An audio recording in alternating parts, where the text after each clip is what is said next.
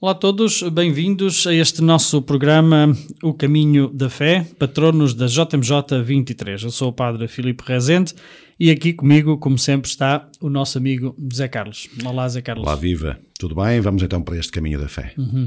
Neste caminho da fé que hoje uh, é um, dos uh, beatos que parece, segundo aqui o livrinho, como nós sempre o seguimos, uh, tem muito que se lhe diga, não é? é, pelo menos a história é bem contada e bem desenvolvida porque dá uma sensação que é uma, uma vida muito dedicada aos outros, que começa muito cedo. Estamos a falar naturalmente de Marcel Callot, que é francês e que eh, cedo começou a despertar para a vida, ou a ter que despertar para a vida, e já vamos perceber isso quando começarmos então esta leitura que nos propõe as Paulinas e a Paulos neste livrinho que habitualmente nós trazemos aqui aos Caminhos da Fé. Uhum.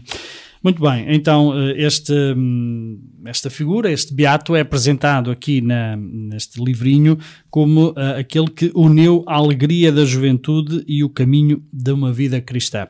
Uh, vamos uh, perceber certamente que um, será uma figura que nos vai também marcar, como sempre, estamos a, a descobrir uh, do zero. Né? Nós não fizemos leitura prévia, nem fizemos, se calhar, uh, uma investigação sobre isto, porque queremos também ser surpreendidos, como tu, uh, por esta figura, também nesta preparação e nesta caminhada para a Jornada Mundial da Juventude. Então, Marcelo Caló aparece na história da Igreja como um modelo de santidade que surge no âmbito do escutismo católico. sabemos muito bem que este movimento marca marca muitas vidas, muitas eh, vidas de jovens e adolescentes, que até mais do que propriamente eh, as idas à igreja tantas vezes, não é? Robert Baden-Powell lançou as bases do método escutista, que foi abraçado apaixonadamente pelo padre Jacques Sevin, que compreendeu como o método do fundador correspondia às aspirações mais profundas da fé católica. A santidade, testemunhada por uh, Marcelo Calot um, ehm, e por uh, outros que viveram a lei e do, do escutismo, portanto do escuta, é a marca de qualidade do escutismo. A Igreja existe para ser testemunho da santidade de Deus no mundo e os santos, particularmente, e os santos particulares, são expressão dessa santidade. Um, Zé Carlos, este é o, contexto em que nós uh, vamos conhecer esta figura. É, sem dúvida alguma. Marcelo Calou, portanto, aparece então eh, eh, neste âmbito do escutismo. É por aqui que ele vai definir então a sua santidade ou a vocação para essa santidade. Ele que nasceu a 6 de, de dezembro de 1921 no seio de uma família profundamente cristã e numerosa, pelos vistos. Irmã, irmão mais velho, depois dele nasceram seis meninas, uma delas não viveu mais do que alguns meses, e um rapaz.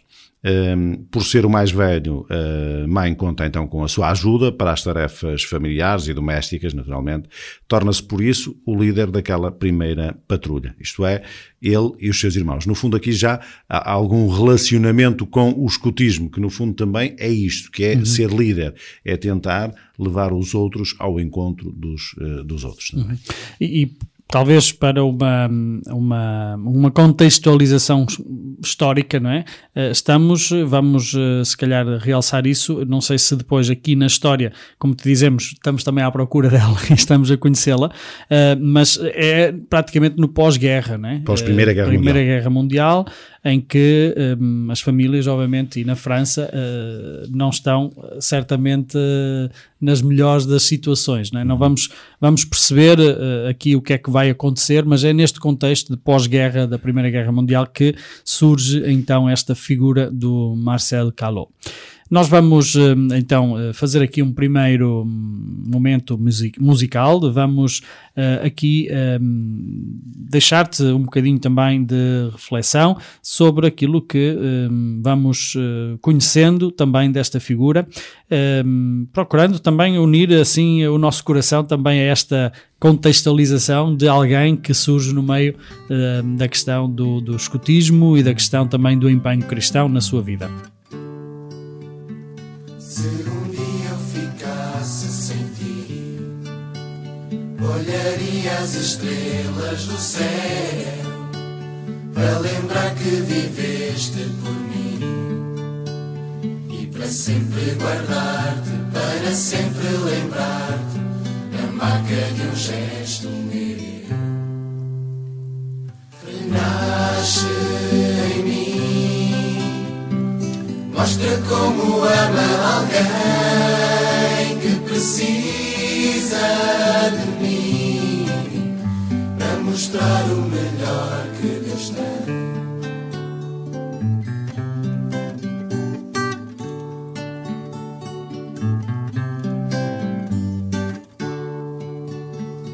O que eu sinto não posso explicar. Estamos de regresso para continuarmos então com este caminho da fé. Hoje trazemos Marcel Callot, este francês que nasceu ali pelo ano de 1921, no pós-guerra, como dizia há pouco o padre Filipe, e é então neste pós-guerra que nós vamos ver como é que tudo se desenvolve. Eh, É de uma família numerosa, como já também vos contamos. A mãe ocupa-se das tarefas da casa, o pai é funcionário de, de empresa, responsável pelas vias públicas, eh, Pont et Chaussée, Uh, vive numa casa modesta em Rennes, na Bretanha. Uh, primeiro viveram numa casa alugada, mas quando uh, finalmente puderam comprar uma, durante as, as obras, ocuparam a garagem da casa.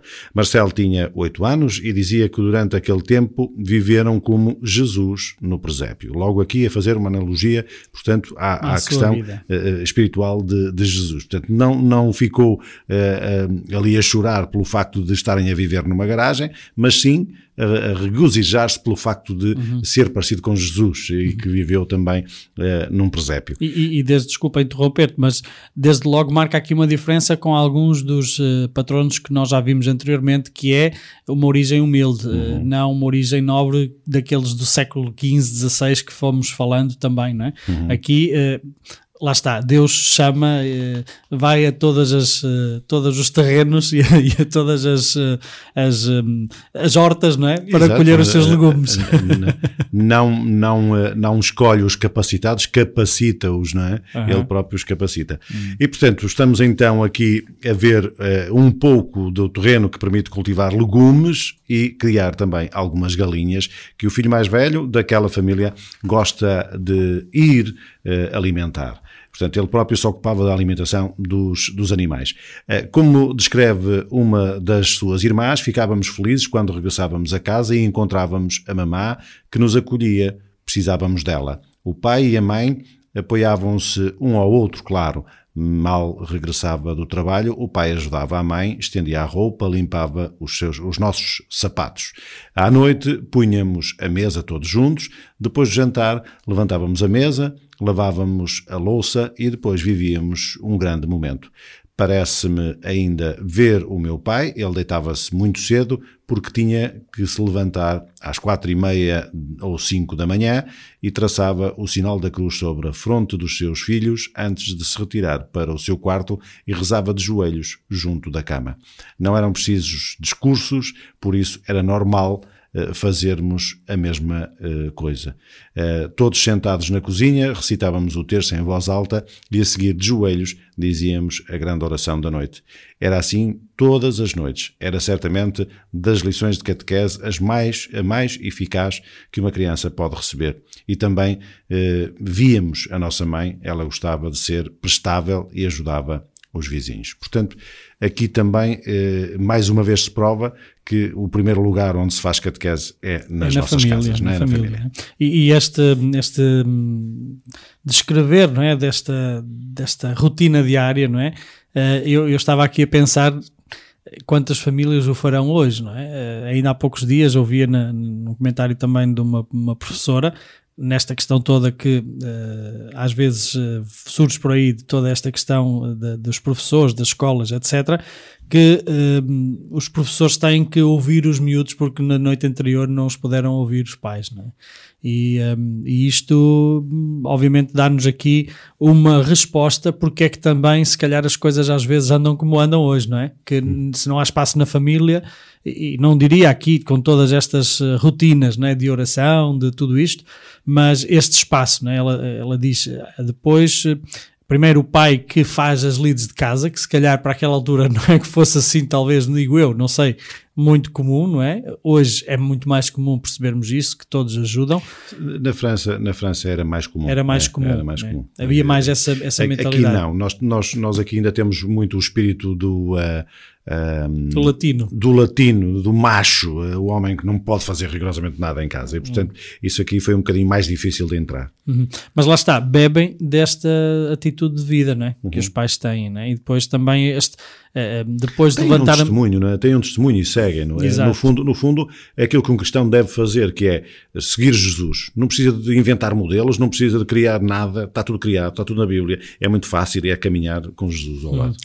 O que ele dizia aqui, não é? Quer dizer, que me chamava a atenção, que eu dizia há bocadinho, que é este grande momento que tinham depois do jantar, não é? Lá está, este tempo para podermos estar, para podermos aprofundar e, no fundo, partilhar aquilo que também dizias, não é? Está tudo na Bíblia, mas é preciso falar sobre isso, não é? Falar sobre isso. Ah, é óbvio. Muito bem, eh, vamos então fazer aqui uma segunda pausa musical.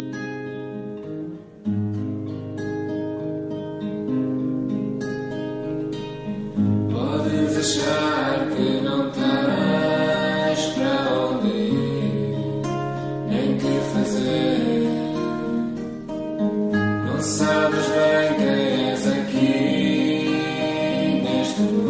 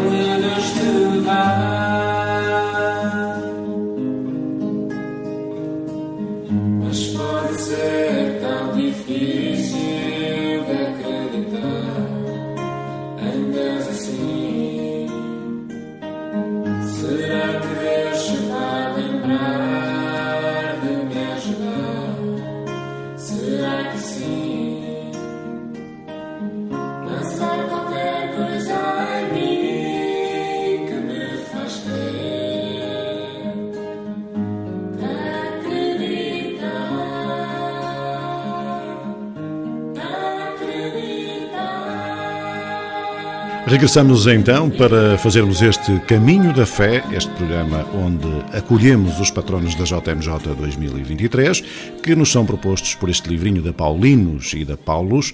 eh, De, eh, hoje trazemos Marcel Calot e fazemos esta experiência contigo também. Estamos à descoberta deste beato que hoje te propomos então. Muito bem, hum, já demos um bocadinho a contextualização deste Marcel Calot, da família, que é, estamos no pós-guerra, precisamente, ali em 1921, que é quando ele nasce, e depois nos anos seguintes. Uh, Demos-te o contexto também da família, que era uma família muito unida. Uh, Já dissemos, ele era, uh, juntamente com o seu irmão, mais seis irmãs, entre elas, uma- embora uma não tenha sobrevivido muitos meses, portanto, estamos a falar de uma família de sete, oito filhos, é?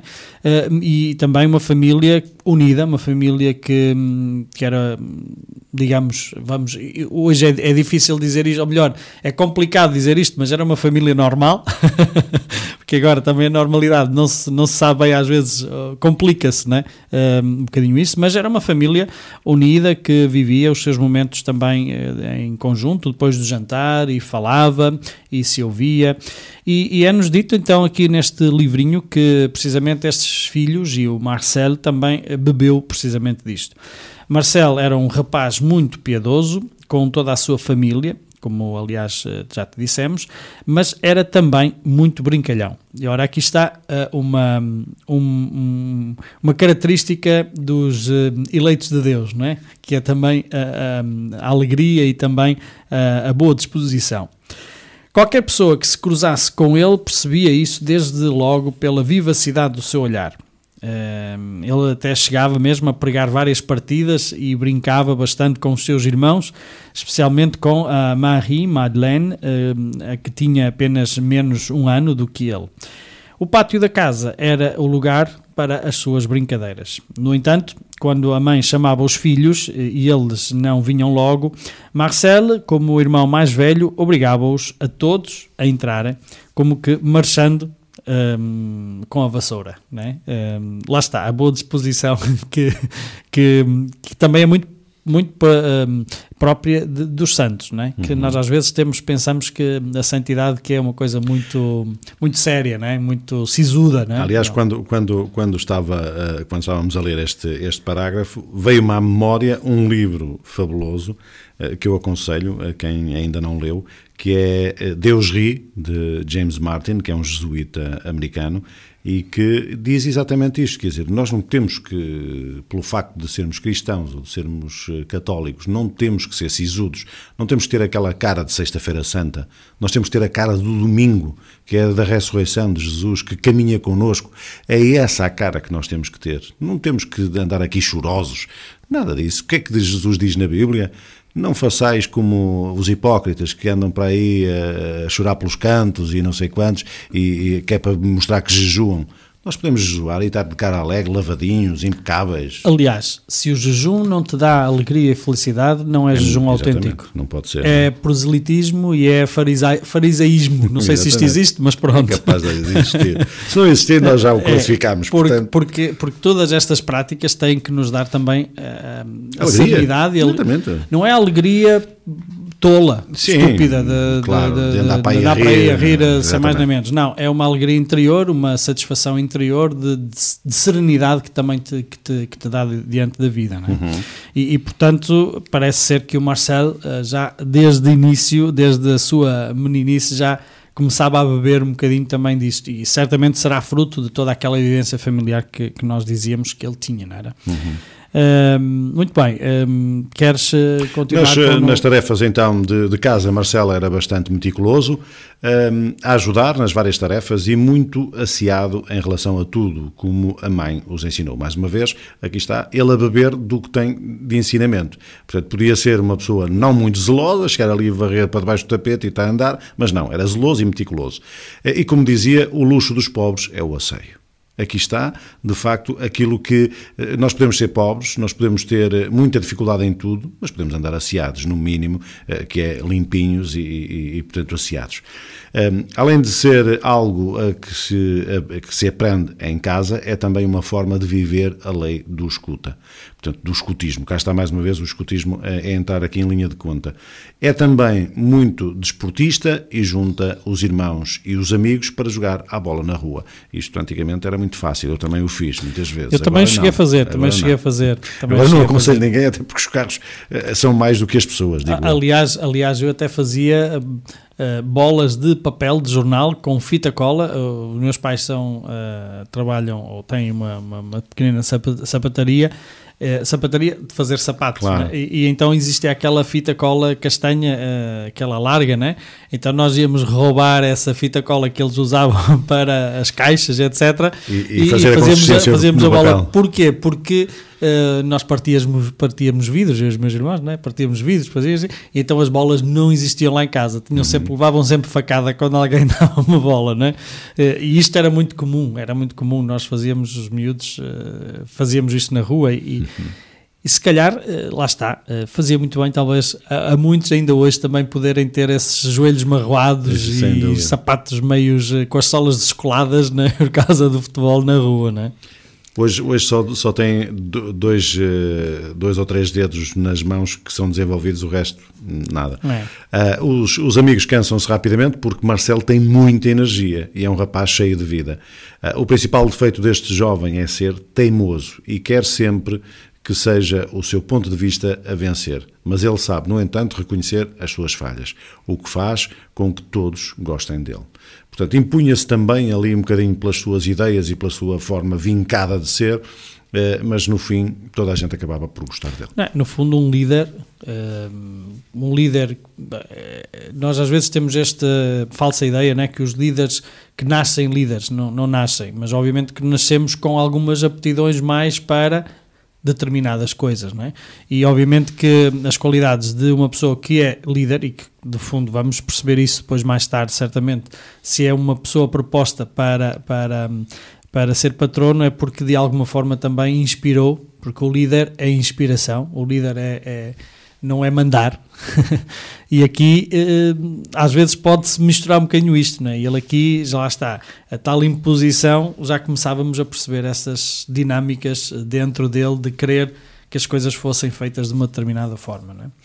Muito bem. eh, Vamos, Vamos fazer mais uma pausa neste programa, Patronos eh, da JMJ 2023, este que é o caminho da fé e que nós percorremos também contigo neste, neste programa, conhecendo hoje Marcel Calot, eh, que nos é proposto também por este livrinho das Paulinas e da Paulos e que te trazemos também já a seguir mais desenvolvimentos. Fica por aí, até já.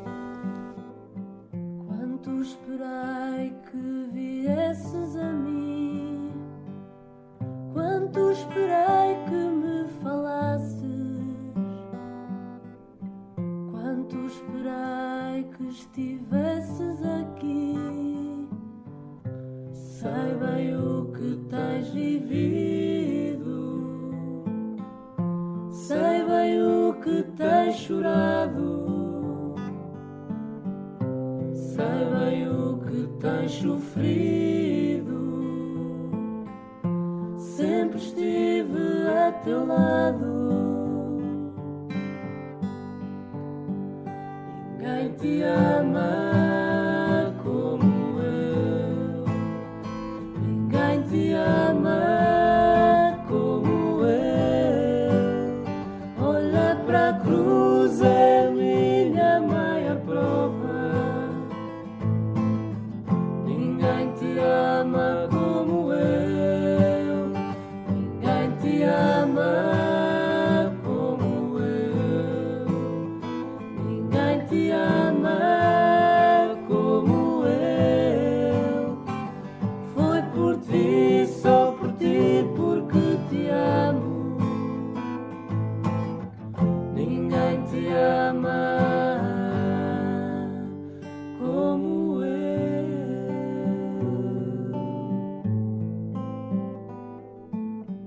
Estamos então aqui contigo e com hum, aqui a nossa companhia, eh, aqui neste programa O Caminho da Fé, patronos da JMJ 2023.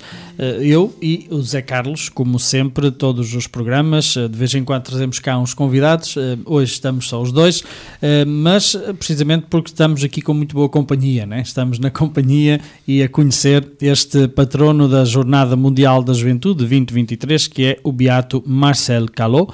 Hum, que viveu, como já te dissemos, hum, no pós-guerra, nasceu precisamente em 1921, de uma família pobre, mas eh, humilde, mas também hum, eh, digna, né? digamos assim, uma família de seis, sete irmãos e de pais eh, humildes, trabalhadores, e víamos que desde começo ele começou obviamente, se é desde o começo ele começou a fazer e a ter esta tendência para um certo protagonismo, víamos já há bocadinho, não um protagonismo uh, de querer ser melhor que os outros, mas de alguém que ansiava e que certamente estava marcado para algo, algo maior, não é? E, e vê-se isso também neste relacionamento que ele tinha com os amigos e com as brincadeiras. Víamos que ele era brincalhão também e uh, na escola era um bom aluno. hum? Uh, mas uh, como está sempre com um espírito desperto, por vezes uh, era irregular no seu trabalho. É sempre dos primeiros da turma, mas recebe também avisos ou pequenos castigos por parte dos professores porque achavam que ele devia trabalhar de forma regular. Por isso, por vezes, não o deixam sair para o recreio. Como disse um dos seus professores, castigá-lo a ele era também castigar os outros. É, é curioso, é, porque ele era, é, era ele que fazia e promovia os jogos e as brincadeiras. Né? De uma forma geral, ele, contudo, um, achavam que ele era aplicado e atento, além da sua boa presença, da sua alegria e da sua correção. Ora, aqui está uma boa estratégia para não ser castigado na escola. Uh, lidera, lidera um bocadinho a, a, a vida, ou melhor, os recreios e, e também os, os jogos e as brincadeiras dos teus amigos e, e assim não serás castigado. Hoje já se calhar não se usa esse tipo de castigos né? na, na escola, né? Não Muito creio. bem. Até porque eh, aqui já demonstra muito da sua capacidade de liderança. né? Uhum. Alguém que consegue atrair a si eh, os jogos e as brincadeiras e a participação dos outros nas suas próprios eh, jogos e brincadeiras, isto já denota aqui que ele tinha algum carisma e por isso acabava por atrair a si eh, os seus companheiros. A influência, né, no fundo, é isso. Claro. É Como alguém dizia, o John Maxwell, que é um grande pensador destas coisas de liderança, que, que liderança não é mais nem menos do que influência. Era isso que ele tinha, né? Muito bem. Quando ele tinha oito anos, sentiu-se impelido a juntar-se à Croisade Eucharistique, eh, um movimento que pretende dar aos mais novos um verdadeiro encontro com Jesus, presente na Eucaristia. Este movimento oferece eh, o primeiro plano de oração para os seus membros. Logo pela manhã ofereciam a Jesus tudo o que se vai ter nesse dia a fazer e fazer o propósito de viver tudo com Jesus. Isto é, começar logo o dia com a oração. Não é? Eh, É por isso que durante vários anos Marcel, eh, logo de manhã, ajuda à missa como acólito às sete e meia da manhã, na capela próxima da sua casa, a mesma igreja onde fez a sua primeira comunhão. Confessa-se a cada 15 dias, é um autêntico cruzado que eh, vive mesmo a divisa, reza, comunga, sacrifica e se apóstolo. Eh, Percebe-se assim melhor onde estava, onde esta criança vive, e desenrascada, brincalhona e razoável, encontra a sua alegria contagiosa e, ao mesmo tempo, a força para lutar contra os seus defeitos. Percebemos também o seu segredo que o motiva a ajudar o outro, ajudar o padre, a dar um sorriso ao outro ou a lavar a louça, a cantar. Portanto, é extraordinário, não é? Alguém que vive de uma forma tão apaixonada eh, esta sua eh, forma de estar na vida que acaba por eh, fazê-lo sempre com um sorriso aberto, não é? Extraordinário. E, e não só, parece aqui por esta, por esta descrição, não parece ser uma vida com alguma coisa assim de muito extraordinária, à parte daquilo que estamos agora também já a perceber da sua influência que tinha, não é? Ah, mas de resto, de um cristão, de uma pessoa que bebe das fontes, eh, vai à Eucaristia, eh, percebe-se já aqui qualquer eh, coisa, mas no fundo, eh, isto para dizer o quê? Que Deus chama a qualquer um, não é? Eh, não estamos aqui a dizer que era um superdotado, que era um santinho, não é? Um, ou que estava sempre com as mãozinhas erguidas e a passar o dia na, na igreja. Aliás, víamos como ele era castigado também na escola, não é? Brincalhão, não é? Um, e, e são aquilo que o Papa também vai dizendo tantas vezes. um, a santidade nasce de onde nós estamos, nasce daquilo que somos e nasce de qualquer um, não nasce de pessoas extraordinárias marcadas não é? Ah, desde, desde toda a eternidade para serem isto ou aquilo. Não é? Um, Deus faz esse chamamento assim, desta forma. Não é? Muito bem, nós eh, vamos eh, aqui interromper para mais uma pequenina pausa musical. Eh, Estamos a conhecer este beato Marcel Calot,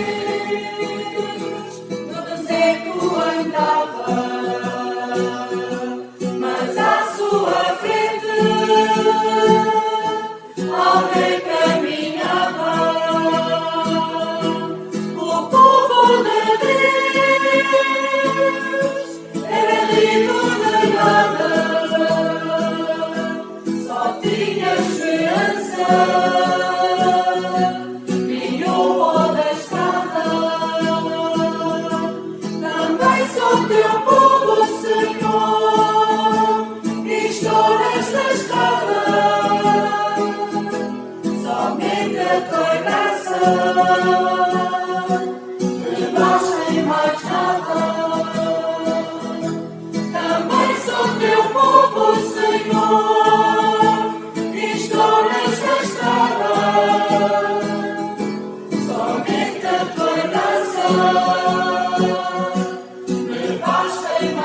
Regressamos então para este caminho da fé, patronos JMJ 2023. Hoje o escolhido é eh, o beato Marcel Caló, que nos é proposto pelas Paulinas e a Paulos e que também nós, como tu, estamos eh, à descoberta deste beato que hoje trazemos ao caminho da fé. Já percebemos que eh, vem de um contexto de uma família pobre, numerosa e também que é uma pessoa alegre, bem disposta, mas que é exatamente um cidadão como outro qualquer e que para ir caminhando até à santidade, não temos que ser especiais de corrida. Portanto, podemos ser umas pessoas normais. Só temos é que ter uma filosofia de vida que é de acordo com os outros e não apenas connosco próprios. Muito bem, nós estamos então a seguir a sua vida e um, dissemos-te há pouco que eh, muito disto que ele vivia também o vivia no movimento escotista, uh, em termos de, de, daquilo que bebia desta, deste movimento que uh, Baden-Powell tinha também fundado. E a promessa como escoteiro ele fê-la uh, a 18 de junho de 1934, quando tinha 12 anos, e participa com muito entusiasmo nas atividades escotistas mesmo parecendo inconstante no seu trabalho escolar, como há bocadinho falávamos, não é? por, por toda esta irreverência que ele também tinha, não é? vamos poder assim também dizer, ele acaba por obter o diploma uh, dos primeiros estudos. Depois uh, destes, uh, ele entra no dia 1 de outubro, antes de fazer 13 anos, como aprendiz de tipógrafo numa casa de impressão foi a universidade dele, não é? Depois dos estudos, dos primeiros estudos, vai como aprendiz eh, para uma tipografia. Uh, a família era numerosa, como já vimos, e Marcel quer contribuir para as despesas da casa. Lá está, além de ser numerosa, era também uma família humilde e, e, e de trabalhadores uh, de, que viviam uh, o dia a dia de sustento, não é? Era uma questão também para ele que tinha como uma questão de honra, não é? De poder também ele, como mais velho eh, dos irmãos, eh, contribuir para, para hum, eh, o sustento da família. E, e por isso ele então começa a trabalhar assim tão cedo. O ambiente na tipografia era difícil. Além de ter de trabalhar sempre de pé e de ser um lugar muito ruidoso, os colegas de trabalho, diante de alguém tão jovem, mas ao mesmo tempo tão próximo de Jesus, põem à prova a sua fé. Ora, lá está aqui a primeira, a primeira dificuldade. Uh, com efeito, o que é mais duro não é o trabalho em si, mas a atitude dos colegas de tipografia. Uh, na cabeça deles, não se pode ser ao mesmo tempo cristão e operário. Ora, isto se calhar merece aqui um bocadinho também contexto do tempo, não é? Estamos ali no pós-guerra, o início também da Revolução Industrial, não é? Um, portanto, Marcel acaba por eh, não ter vergonha de ser católico, uh, bem pelo contrário, não esconde a sua fé. Não cai uh, em respeitos humanos um, e felizmente ele é teimoso aqui é um dos momentos que é bom ser teimoso. Uh, e mesmo isolado, aguenta-se fiel a Jesus. Certa vez, a mãe pergunta-lhe eh, porque por vezes parecia tão triste. Uh, Marcelo diz-lhe: Mamã, se soubesses o que eu ouço na oficina, uh, então conta-lhe tudo o que houve sobre religião, a igreja, a missa e as mulheres. Então a mulher então a mulher. Então a mãe ensina-lhe, também a mulher, obviamente, a sua mãe ensina-lhe uma oração a Nossa Senhora que vai dizer, um, que ele vai dizer quando for para o trabalho. E essa oração diz: eh, Minha boa mãe, lembrai-vos de que vos pertenço, guardai-me e defendei-me como coisa própria vossa. É uma oração que também eu aprendi uh, ainda miúdo, uh, uhum. também na, na recitação do terço. A partir desse dia, socorrido pela Mãe da Terra e pela Mãe do Céu, Marcel nunca mais vai ligar às conversas imorais. Um, apesar de ser tão jovem, esta situação vai forjar profundamente o seu caráter e, e, depois desta prova começa a ser muito apreciado pelo seu trabalho e, e vai ajudar todos os que de novo entram, especialmente ajudando-os a não abandonarem a fé e a igreja. Faz com que na oficina, então, possa reinar este espírito cristão. Isto associado ao seu, à sua tendência de influência, que já percebíamos que, que, que ia tendo, obviamente foi uma combinação de sucesso, não é? É evidente. E depois o facto de não se deixar uh, vencer uh, por aqueles que o tentavam demover da sua uh, fé. Né? Uh, ele que, apesar de, de, muitas serem as contrariedades, certamente, porque num ambiente de, de uma oficina não é exatamente um, o melhor, né? tudo se passa na, nas oficinas e, portanto... E, e naquele ambiente de, de pré-revolução industrial, né? Sim, Quer dizer, que mesmo... também há os direitos das pessoas, dos trabalhadores e as reivindicações e aquela... Sim aquela insatisfação toda que existe nos trabalhadores, de alguma maneira também se manifesta nestas, claro. nestas reações. E eu imagino que ele deve ter ouvido coisas do Arco da Velha e, portanto, manteve-se sempre fiel àquilo que eram os seus ensinamentos desde, desde miúdo de, de, ser cristão. E, portanto, não abdicou disso e ele próprio foi ajudando, integrando aqueles que de novo se juntavam na empresa para que não abandonassem a fé nem a religião. Isto é extraordinário porque isto já vemos aqui que há, digamos aqui, uma luz uh, neste, neste beato que, uhum. que, que, vai de facto atrair outros, não é? O facto de ter vivido essa situação de a ter vencido ajuda-o agora também a ser uma luz e ser um, uma forma também de ajudar outros. É? Um farol para os outros. Muito bem. Muito bem, vamos fazer aqui mais uma pausa musical, já regressaremos para este caminho da fé que hoje vos trazemos com o beato Marcel Calot.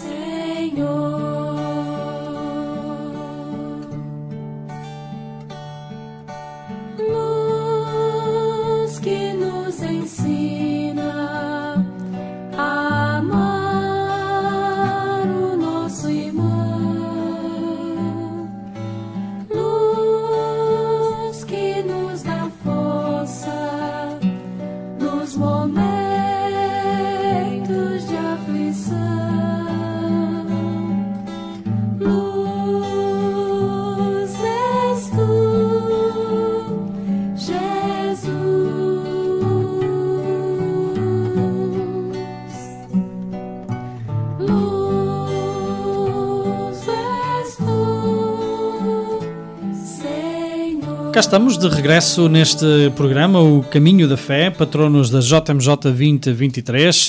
Eu sou o Padre Filipe Rezende e o Zé Carlos, como sempre, aqui estamos um, hoje somente os dois, mas um, aqui a querer uh, conhecer contigo e um, ir aprendendo também da vida e do exemplo deste beato Marcel Calot, que é um dos patronos propostos para a Jornada Mundial da Juventude, para este caminho, este exemplo de vida, hum, este jovem que, como vimos, eh, teve uma infância normal, de família pobre, família humilde, eh, uma família numerosa, mas com muitos valores também humanos, sobretudo, primeiro tudo, de relação e também esta forma de olhar para a fé para além do, do da fezada, se podemos assim dizer, não é, Zé Carlos? É, sem dúvida. Se manifestou e, no trabalho, não é? é e, ele, e ele que ao domingo também se preparava bem para ir à missa e também para se juntar à sua patrulha de escuteiros. Isto é, um, muitas vezes nós vamos à, à missa muito pouco convictos daquilo que lá vamos fazer.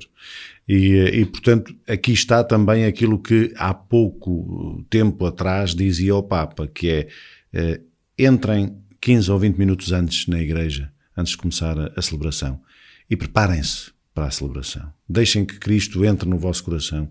Eh, mantenham-se calmos, mantenham-se eh, para, para poderem viver a Eucaristia como ela merece ser vivida. E, portanto, isto aqui já denota muita, eh, muita maturidade neste jovem, que é antes preparar-se bem para ir à missa. Não é chegar lá, ah, vamos cumprir aqui um preceito e está feito. Não.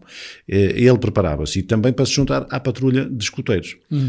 Desculpa, o Papa também falava um bocadinho isso no sentido de desligarmos os motores, não é? Quer dizer, porque andamos numa frenesim tantas vezes e, e também por mim falo, eh, às vezes estes eh, poucos minutos antes da Eucaristia ou antes do momento de, de relaxar, dizer calma, isto vai ser um encontro importante, né? Eh, vou aqui encontrar-me com a pessoa com quem eu amo e que me ama a mim, quer dizer, vamos aqui dar espaço a isto, não é? Ah, E, e- e é a velha história do, que, eu, que eu costumo sempre dizer: eh, as pessoas não desligam os telemóveis, Eh, as pessoas não se desligam do mundo. Parece que o mundo é mais importante do que aquele espaço temporal que vamos ali viver com Jesus. Nós só vamos viver uma hora com Jesus semanalmente. E essa hora temos que aproveitar muito bem. Não vamos levar telemóveis ligados. Eu desligo o meu telemóvel antes da missa. Portanto, podem tentar ligar-me à hora da missa que não atendo. Se estiver De desligado, certeza. já sei Já sabem onde é que eu estou. Estou na, na- missa. missa. Portanto, é o único local onde eu de facto desligo o telemóvel, porque quero viver aquele momento. E isto, para mim, já denota aqui, digamos, muita maturidade neste jovem. Participa então no campo de Lourdes, é eh, eh, chefe de patrulha, com uma, uma patrulha de operários como ele, onde é muito apreciado pelo seu zelo apostólico e por ser bem bom comunicador. Eh, realiza plenamente o ideal do escutismo, como chefe, impunha-se pelo seu caráter.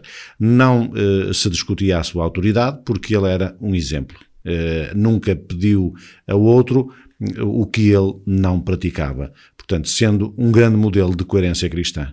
Isto é, ninguém consegue transmitir nada que não viva ou que não seja. um bocadinho aquilo que o Papa também já dizia e também creio que João Paulo II já começou a dizer, né, que o mundo de hoje precisa de testemunhos, não de, de, de- como é que se diz, de discursos, não é? Ou de, de- eh, precisamos de pessoas que nos deem o exemplo e que nos influenciem, não é? E, sim, sim. Dias- Sim. E, e- bom, por essa altura ele também eh, chega então a um padre, hum, ou melhor, um padre novo chega também à, à sua paróquia que o vai convidar então para um outro, pertencer a um outro movimento que eh, hoje já está um bocadinho mais diluído, mas que durante muitas décadas foi algo muito forte e também precisamente ligado à- à- à- ao mundo operário, não é? onde ele também estava já a dar cartas, digamos assim, não é? no, no sentido não de sindicalismo, mas no sentido de ser um exemplo, que é o movimento da JOC, a Juventude Operária Católica. A Marcel eh, agradou-lhe muito este movimento e percebeu que podia ter uma influência muito positiva nos outros jovens operários.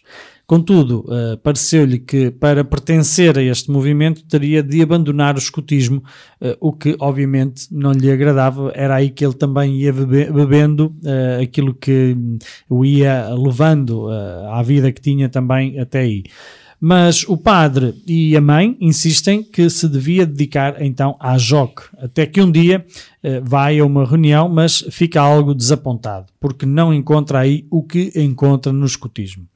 No entanto, acaba por aderir porque percebe que o que ele quer mesmo é cumprir o seu dever, o fazer o bem, eh, colocar-se ao serviço do outro, ser apóstolo de Jesus no mundo operário, que é o mundo dele. Aí ele não tem dúvidas de que há muitas almas para ganhar para Cristo. Eh, Esta famosa forma também de olhar um bocadinho à nossa, à nossa, eh, ao nosso compromisso cristão. Né? Então ele adere à JOC, mantendo-se também na patrulha dos escuteiros. Portanto, aqui não quis abrir mão daquilo que também o tinha feito quem ele era nos valores que professava até aquela altura. Não é? E, eh, e aqui denota também mais uma vez eh, eh, o seu caráter, a sua forma vincada de ser, porque ele viu que havia ali algum desapontamento. porque não encontrou ali exatamente aquilo que procurava. Porque certamente já levava o paradigma do, do escutismo. escutismo, é? é? E portanto depois percebeu que se calhar era importante ali a sua permanência, permaneceu ali, mas também não quis deixar os escuteiros, porque era dali também que ele bebia muito do que fazia depois na vida eh, profissional e, e particular. Estamos eh, eh, agora eh, para mais um momento musical, vamos sair para um momento musical, este, neste caminho da fé, hoje com Marcel Calot.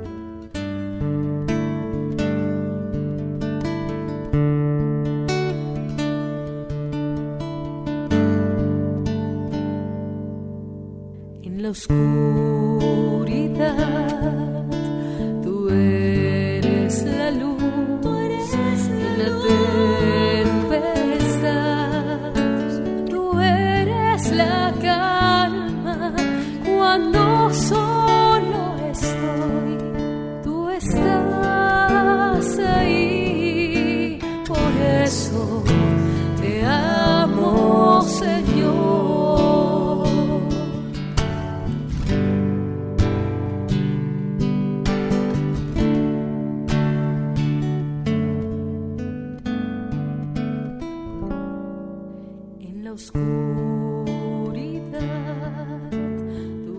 Estamos então de novo aqui contigo eh, neste programa O Caminho da Fé, patronos da JMJ 2023. Estamos eh, neste programa, como já percebeste, a acompanhar ehm, eh, este, hum, este jovem, ainda jovem, Beato Marcel Calot, que eh, é uma inspiração e uma das eh, figuras, eh, das personagens que nos são propostas para nos inspirar, obviamente, neste caminho que está- todos nós estamos a fazer para a Jornada Mundial da Juventude, neste hum, livrinho também patronos da JMJ Lisboa 2023, das Paulinas e da Paulos. A adesão à JOC causa algum transtorno inicial porque os operários suspeitavam muito da igreja que consideravam associada ao patronato. Portanto, aqui algum hum, distanciamento da igreja relativamente aos, aos operários e daí que hum, se considerasse um bocadinho eh, o- aqui alguma oposição, digamos. Não é? Assim, nos primeiros anos há há alguma tensão, mas Marcelo consegue impor-se e fazer-se respeitar por causa do seu comportamento. Portanto, algo que já vínhamos aqui expectando e que de facto se está a comprovar, que este jovem eh, Marcel Calot se impunha pela sua forma de ser e de estar. Diante das maiores dificuldades, Marcel é eh, reto e forte, sem nunca faltar ao respeito nem menosprezando o seu adversário. Portanto, uma pessoa que sabe vincar a sua posição sem menosprezar os, eh, os que estão eh, ao seu lado. Aprofundando o ideal da JOC, ele reconhece toda a sua beleza e força, chegando a ocupar o lugar de chefia logo com 14 anos. Imagine-se, não é? É um elemento ativo e empenhado, vive o princípio fundamental do movimento, aprender, pensar eh, como Cristo e ter a mentalidade de Cristo. Esta máxima fará será então o farol da, da sua vida, ao mesmo tempo não res- eh, despreza os tempos de lazer que ele percebe eh, no meio eh, para manter o grupo da JOC unido, além de ser algo que ele aprecia muito pelo seu espírito brincalhão e desportivo. Portanto, nunca negando uma boa brincadeira, uma boa, eh, eh, um, um bom entrosamento com todas as pessoas e, digamos, levar também aqui alguma ligeireza à, à coisa para não ser muito pesada, não é? No fundo, uma atitude de não entrar em radicalismos, não é? No fundo, que, aliás, eh, qualquer, qualquer movimento eh, que entra em radicalismo já deixa de ser, deixa de ter o objetivo que, que, que se propõe, não é? A, a mim chama muito a atenção esta, esta capacidade que ele tem de fazer uma integração daquilo que são os valores do escutismo e os valores de uma juventude operária católica, do mundo que é muito difícil, né? que às vezes, e sobretudo nesta altura, eh, que estão também muito aliada à, à política não é? e aos interesses, não é? Um, a forma como ele consegue fazer essa síntese para lhe continuar a servir de, de farol para, para, para a sua vida cristã e o seu empenho cristão. Não é? Uh, muito bem, então uh, estamos uh, a fazer aqui mais uma pequenina pausa musical para um, continuarmos depois a perceber e a ouvir que um, este um, jovem, também Beato Marcelo Calot, que foi chefe da Juventude Operária Católica aos 14 anos,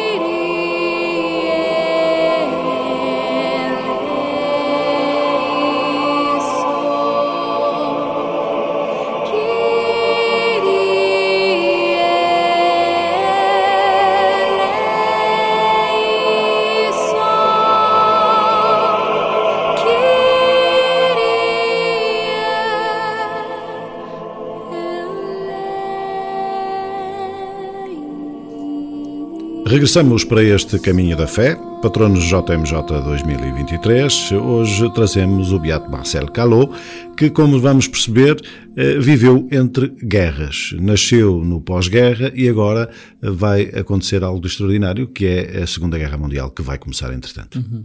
Portanto, então, com o início da guerra na Alemanha, vamos entrar numa nova fase da vida do Beato Marcel, em que se mostra toda a sua coragem e tenacidade. Eh, inicialmente eh, surgem algumas ameaças no ar, mas ele consegue manter a sua rotina.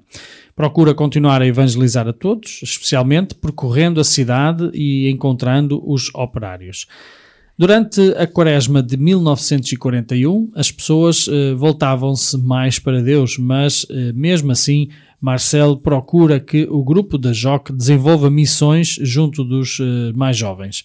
Assim, consegue que muitos eh, se aproximem da igreja da sua, e da vida de fé que também aí se vivia. Os tempos de oração e meditação têm um lugar muito importante nos encontros de formação, mas sempre numa grande proximidade com a vida cotidiana dos operários. Uh, esta ligação, vida e fé.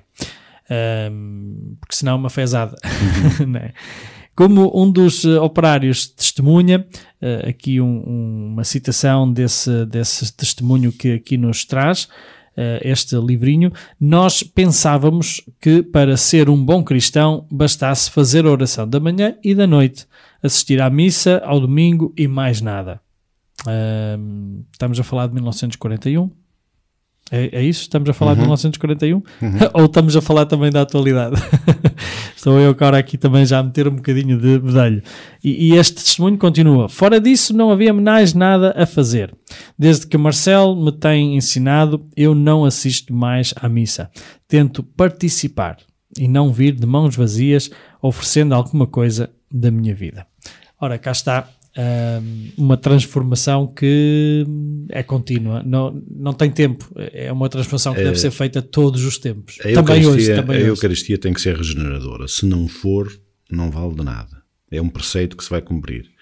Ah, e eu continuo a dizer: é muito importante chegar à Eucaristia de coração aberto. Não adianta chegarmos lá e estarmos a pensar que dali a meia hora temos que estar não sei aonde e depois toca o telefone porque é alguém que já está à nossa espera e que nós estamos atrasados. Então, para isso, eu prefiro não ir à missa. Se eu estiver condicionado pelas horas, não vou à missa porque a, a missa não pode ter horas. É um encontro que eu vou ter com Deus, é um encontro que eu vou ter com Jesus. E portanto, se eu me vou encontrar com Ele, não posso estar condicionado. De forma alguma. Nem mentalmente, nem espiritualmente, nem, nem eh, corporalmente, de forma alguma. E portanto, tenho que me preparar em condições para ir à Eucaristia e sentir que não venho lá de mãos vazias, porque se vier, não valeu de nada. Não fui lá regenerar nada, fui apenas Ok. Ouvir o ser a padre a dizer a homilia e pouco mais. Ou de coração vazio. Exatamente. Duas pequeninas coisas. Primeiro, por um lado, hum, também nós, como padres, e agora falo eu como padre, que também celebro a Eucaristia, presido às Eucaristias, também temos que fazer este esforço de que as pessoas sintam esse momento. Uh, Porque também, infelizmente, não tenho pejo nenhum de dizer que hum, há colegas que, sim, a mentalidade é um bocadinho essa. Vamos cumprir e, e leem, leem o, O missal. o missal, não é? Porque é uma anedota até que, que existe, né? que, que um padre que era só ali ler o missal assim, toda, toda a pressa né? na missa, né? então quando ele chegava àquela parte, dizer o Senhor esteja convosco, e as pessoas respondiam, e tu com o teu missal. Pronto. Ehm, portanto, também nós temos que fazer esse esforço, não é? Também temos que fazer esse esforço e, e compreendo as pessoas que às vezes vão a Eucaristias, infelizmente, ou, ou felizmente, espero que sejam cada vez menos, mas ainda há esta situação e, e também temos, nós como padres, que ter esta atenção e esta sensibilidade de dizer, não, isto não é um cumprido um preceito, não é? E, e a segunda coisa é dizer que para onde estas coisas existem e estas celebrações existem, eu, eu incentivava os cristãos a serem revolucionários, né? então a pôr um livro de ponto à entrada da igreja. Aqueles livros de pontos que se faziam na- nas, nas fábricas, né? Então dar um cartãozinho a cada um, pronto, picas o ponto e pronto, podes ir podes ir a vida. né? Eh, eu, eu brinco aqui um bocadinho com isto, obviamente, mas, mas isto é uma coisa que se vivia em 1941, aqui, mas é uma coisa que se vive hoje. Sim. Muito, muito, né? E, e hoje temos cristãos que se calhar cresceram com esta ideia, que obviamente não sentem nem veem sentido nenhum em ir à Eucaristia porque têm esta ideia. Né? Não os censuro, apenas os, eh, os aconselho, eh, venham porque não é isto que se trata. não, é? Não venham e, e procurem onde isto também haja vida. Muito bem, ehm, nós aqui comentamos um bocadinho mais este, este, este, este, este, Este digamos, parágrafo. este ponto, este parágrafo, porque é uma atualidade no, naquilo que vivemos também neste momento na Igreja. Vamos eh, fazer mais uma pausa musical, fica por aí, já voltamos para continuar a conhecer este patrono da Jornada Mundial da Juventude, Lisboa 2023, o Beato Marcel Calot.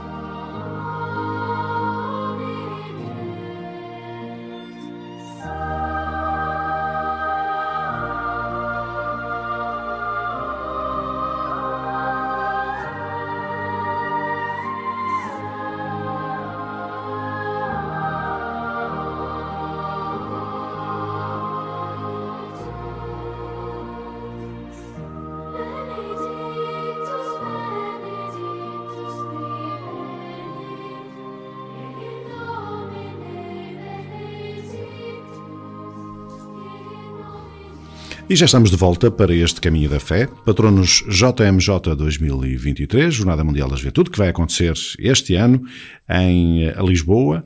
E também, eh, não te, não te esqueças que eh, temos as pré-jornadas também, que são muito mais importantes, até algumas delas, eh, Vou- do que a própria jornada em si. Ok, vou-te corrigir, porque eu também já fui corrigida. Não é jornadas. é dias na Diocese. Há dias na Diocese. Uh, pronto, os nomes chamam- chamam-se assim nomes um bocadinho pomposos às vezes às coisas, um, não, porque no sentido tem, tem um certo, uma certa explicação que depois podemos também, uh, noutra Sem altura, dúvida. também falar, mas Muito bem. chamam-se isso os DNDs, uh, dias na Diocese, mas tudo bem. Uh, eu também fui corrigido dessa forma, também levando as orelhas por causa disso. Para mim continuarão a ser as pré-jornadas, Muito bem. porque o mais importante é que os jovens se preparem, exatamente como se preparam para uma Eucaristia, porque aquilo é um encontro com, eh, com outros jovens e é muito importante que se preparem, mas que se preparem espiritualmente, porque não adianta nada. Se eu achar que vou ter um encontro com o Papa, des- desencantem-se, porque não vai acontecer nada disso. No- Nós agora estamos aqui a entrar num outro, num outro tema, mas é precisamente essa a preocupação de dizer que não é pré-jornada, é que não se vai esgotar quando se diz, eh, eu compreendo, mas o raciocínio é exatamente o mesmo. Depois os nomes podem dizer várias coisas. É que o dia na Diocese é um dia de preparação, mas que não vai esgotar-se aquele caminho que ali se inicia, que não se deve esgotar na jornada. não é? Eh, porque depois certamente continuarão. Mas pronto. Seguimos eh, então com a seguimos história então. de Marcel Calot, Ok. que este, este beato que hoje trazemos aqui ao caminho da fé e que, prosseguindo então. Muito bem, hum, estávamos a dizer que ele tinha esta, hum, esta influência né, forte eh, com os operários, eh, tanto que fazia-os compreender que de facto a, vida cristã não se resume a fazer umas orações e dizer umas ladainhas e, e, digamos assim, eh, tínhamos o, o, o céu garantido né, com, essas, com esse tipo de atitude. E, e- continuamos aqui a, a ver neste livrinho que nos diz que em gesto simples eh, o Marcelo Calot, eh, ou Marcel Calot em francês, não é? Consegue unir a alegria da juventude ao caminho da vida cristã. Eh, Como no dia de todos os santos, em que vai ao cinema, juntamente com os outros operários, são criticados por estarem no cinema num dia como aquele. não é? No entanto, quem critica não sabe que logo a seguir ao cinema vão todos juntos à igreja rezar. Uh, nestes pequenos gestos, Marcel mostra o grande equilíbrio da forma como vive e como propõe a vida cristã. Lá está, a fé e a vida que têm que estar ligados, não é? no fundo. Não é? Durante o tempo da guerra, depois de redobrar os cuidados, nomeadamente por causa do recolher obrigatório, mesmo quando 40 membros do grupo eh, são chamados para a guerra, o grupo continua a rezar por eles e escreve cartas de apoio, não só para eles, mas também para os outros soldados que lá se encontram. Quando há um bombardeamento, eh, o grupo, chefiado por Marcel, disponibiliza-se para ajudar os feridos. A determinada altura, obrigam-no a, a, fechar a, a, a JOC e Marcel vê-se obrigado a esconder tudo. Então toma a decisão de mudar o nome da instituição para Associação Desportiva. Mantendo todas as suas atividades, começa a fase das catacumbas e da clandestinidade. Estamos a falar do ano de 1940. Extraordinário. Uhum. Né? Consegue aqui maquiar uh, a JOC para uma associação desportiva uh, para distrair, digamos, ou para tirar os holofotes de cima da, da, da, da JOC mas mantendo exatamente tudo igual. Mas isto demonstra precisamente a visão, que é uma coisa essencial nos, nos líderes, né? e demonstra também a flexibilidade, né? que é, é, não está atado àquilo que é o movimento, está atado ao objetivo do movimento, né? está atado à, àquilo que é o, a finalidade do movimento, que depois pode ser ir ao cinema primeiro e depois, e depois ir rezar, não é? Ou pode também ser mudar o nome, mas manter, uh, lá está, o foco, não é? Acho que é, é, é, interessante, muito interessante também esta forma como também nos está a ser aqui apresentado Marcel Calot, este beato que uh, é um, um dos propostos uh, como patronos da Jornada Mundial da Juventude Lisboa 2023.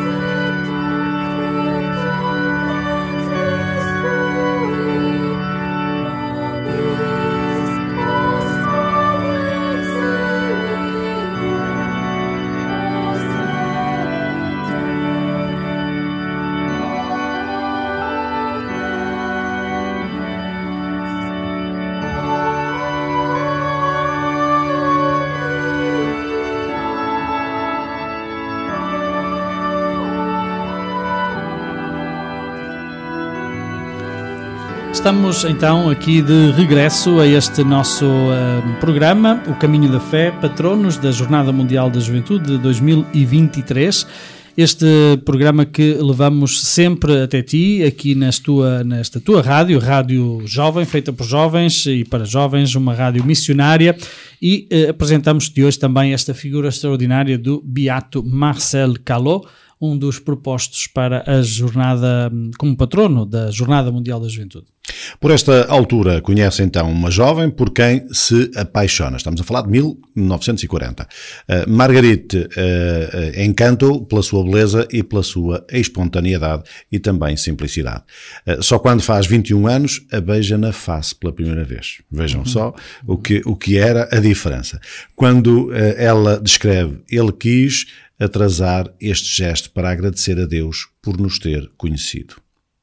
Uh, eles decidem então rezar juntos, cada um individualmente, um tema definido por ambos todos os dias durante 15 minutos. Assim caminham na sua relação, deixando que esta seja sempre iluminada por Deus. Isto é, com um propósito de vida, cada um faz a sua oração, eh, separadamente, mas com o mesmo propósito e com o mesmo, mesmo foco, intuito. com o mesmo né? foco, com mesmo, não é? intu- com o mesmo intuito. Uh, vários pontos da cidade são bombardeados, quer a tipografia, quer o local onde estava a sua irmã. Marcel uh, acorre por aí uh, e é ele que encontra a sua irmã morta entre os escombros. Tem de dar a notícia à família, que se une desde logo em oração. Estamos, nesta altura, na quaresma de 1943. No dia do funeral, Marcel não tem coragem para dizer aos pais que tem no seu bolso uma carta em que é recrutado para ir trabalhar para o serviço de trabalho obrigatório na Alemanha. Uma forma de o regime nazi substituir os trabalhadores dos campos e fábricas que foram chamados para a guerra. Ele pede eh, um adiamento de uma semana, que lhe é concedido, e então decide partir, não como trabalhador, mas como missionário. Sabe que há muito para fazer para tornar Cristo conhecido por lá. Isto se chama tornar um problema numa oportunidade. Sem dúvida. né? Uh, depende do foco como tu, como tu, como tu pões, né? como tu vês. Né? Uh, de facto, um, momentos fortes, difíceis na vida deste santo.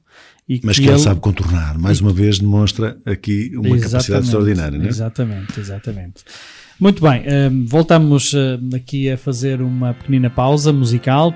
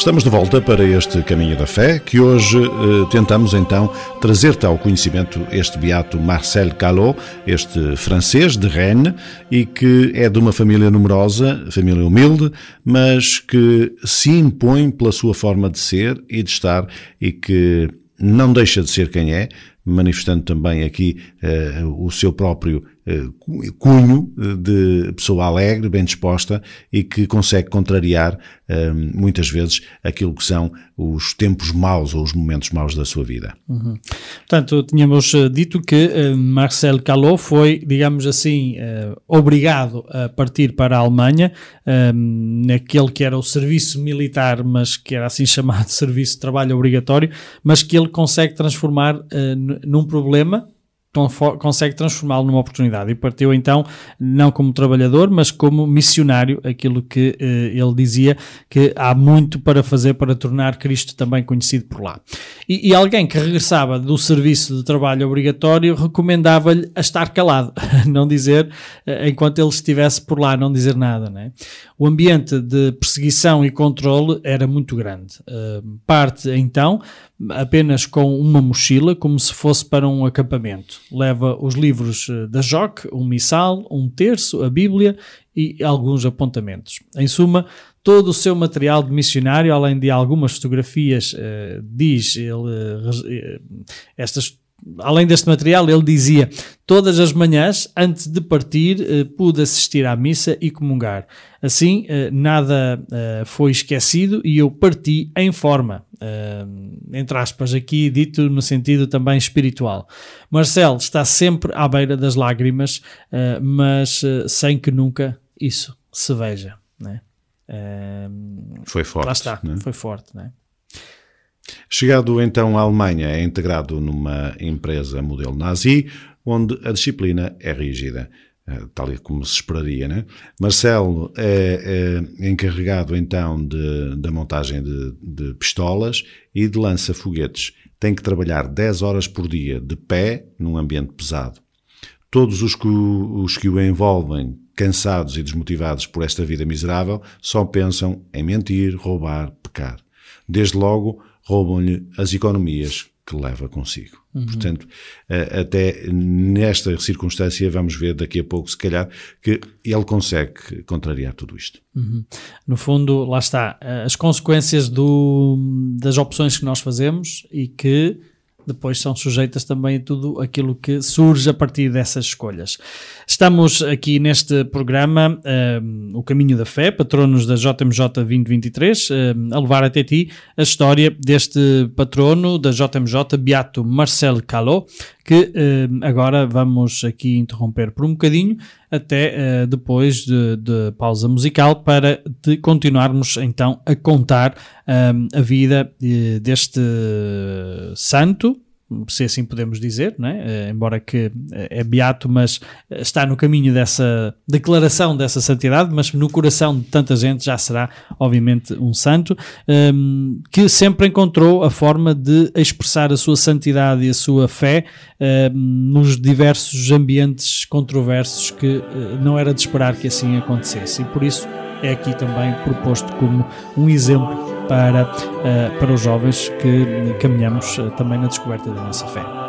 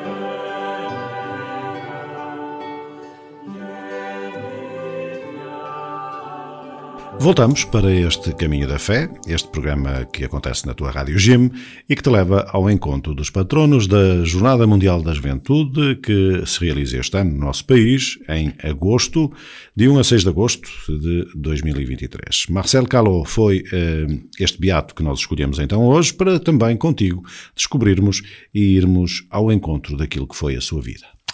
E estávamos eh, precisamente a, dar-te conta há bocadinho, antes da- da pausa musical, que hum, Marcel Calot encontra-se na Alemanha, obrigado a ter, a ter partido para a, guerra. Ele estava numa, numa uma fábrica de montagem de pistolas e lança-foguetes, hum, uma situação muito difícil também, eh, laboral, hum, e também num ambiente de amigos eh, ou colegas de trabalho, mais do que amigos, eh, certamente não seriam, porque também lhe acabaram por roubar algumas das suas economias. E, e as primeiras semanas de Marcel aqui na Alemanha foram uma grande prova. Ah, atravessa trevas terríveis, não há nada ligado à fé, começa então a procurar se existe nas redondezas alguma celebração, mas está numa província totalmente luterana. Uh, da Igreja Luterana, entenda-se da Igreja Protestante, assim chamada Luterana. Finalmente, encontra uma pequena sala onde um padre alemão celebra a missa de domingo. Fica esperançoso e escreve aos pais: "Eh, Na nossa cidade só há um templo protestante. Eh, Mas uma pessoa disse-me que daqui para a frente, todos os domingos, será celebrada uma missa por um padre alemão. À tarde fui ver o local onde decorria e de facto a providência faz bem as coisas, porque esta era a questão que mais me atormentava. Imagine-se, eh, no meio de tantas, tantos problemas eh, laborais de- da sua vida, esta era a questão que mais me atormentava, diz ele. A sala capela fica aberta à noite e então ele pode ser fiel à resolução que tomou do seu pequeno caderno. Eh, assim escrito, fazer uma visita de vez em quando à igreja durante a semana. Ao fim de alguns dias, escreve de novo aos pais e diz: É com muita alegria que soube que a capela está aberta todas as noites. Irei sempre que puder visitar Cristo e a sua mãe. Estas visitas far-me-ão, estou convencido, um imenso bem e dar-me-ão força e coragem. Assim, Marcel percebe que Deus permite estas, pobre- estas provas para mostrar como ele está sempre perto daqueles que o amam. Jesus é o amigo fiel. Durante estes dias, escreve também à namorada. Aqui há muitas feridas morais a curar e palavras consoladoras a distribuir. À noite, quando regresso à minha barraca, vejo que as coisas nem estão muito más para mim, porque fazendo o bem eh, aos outros, faço o bem a mim mesmo. Os dois meses que se seguiram eh, à minha chegada ao exílio foram extremamente duros e pesados. Não tinha gosto para nada, era insensível e sentia que me deixava arrastar para baixo pouco a pouco. A sua nam- a- a da, da namorada, né? a lembrança da namorada, não eh, me largava, diz ele. De repente, Cristo fez-me reagir e fez-me entender que o que eu estava a fazer não era bom. Uh, Disse-me para tratar os meus camaradas, para tratar bem, obviamente, os meus camaradas. E nesse dia, a alegria de viver voltou. Uh, aqui está o espírito com que ele vivia, não é? É, é um espírito sempre ligado, ligado a, a Cristo e sem ceder às tentações, eh, porque, como ele diz, o início foi muito mau, mas depois encontrou Cristo, porque Cristo mostrou-se e, eh, e disse: Não, eu estou aqui, estou contigo, anda, caminha. E, e, portanto, ele regressa, digamos, entre aspas, este regresso ah, a um caminho de fé que ele próprio não queria largar e que eh, Jesus lhe veio mostrar que afinal não estava só. Mas aqui vemos a ligação também a coisas que nós já vimos também nos outros patronos, que começa sempre a ser este o fio condutor, que é encontram Cristo, encontram a alegria quando se entregam aos outros. Tal e qual. Se entregam aos outros, né? Um, se dão aos outros. Portanto, esta, este, esta constante, né? esta constante um, vai realmente eh, estando e fazendo, e vamos percebendo também na vida de todos estes eh, beatos e santos, que esse é o segredo de uma alegria interior diferente, né? que é a entrega da minha vida aos outros. Né? Muito bem, hum, vamos aqui de novo fazer uma pausa musical para te de- deixar também saborear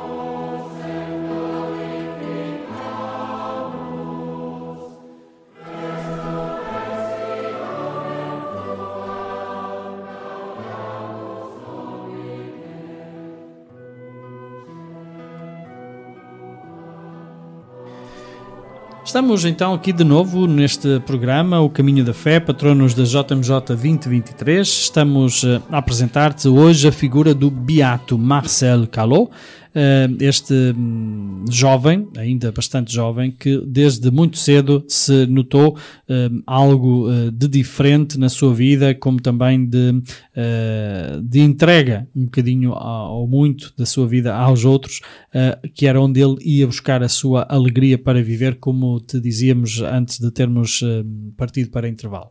Muito bem, estamos a falar numa altura em que ele está a viver na Alemanha, porque foi recrutado para trabalhar nas fábricas alemãs e dia após dia começa a contactar com pessoas de boa vontade, desde escuteiros, seminaristas, estudantes católicos, e assim vai redescobrindo os seus princípios da JOC e toma eh, como principal objetivo conseguir que o maior número de pessoas fosse à missa de Páscoa.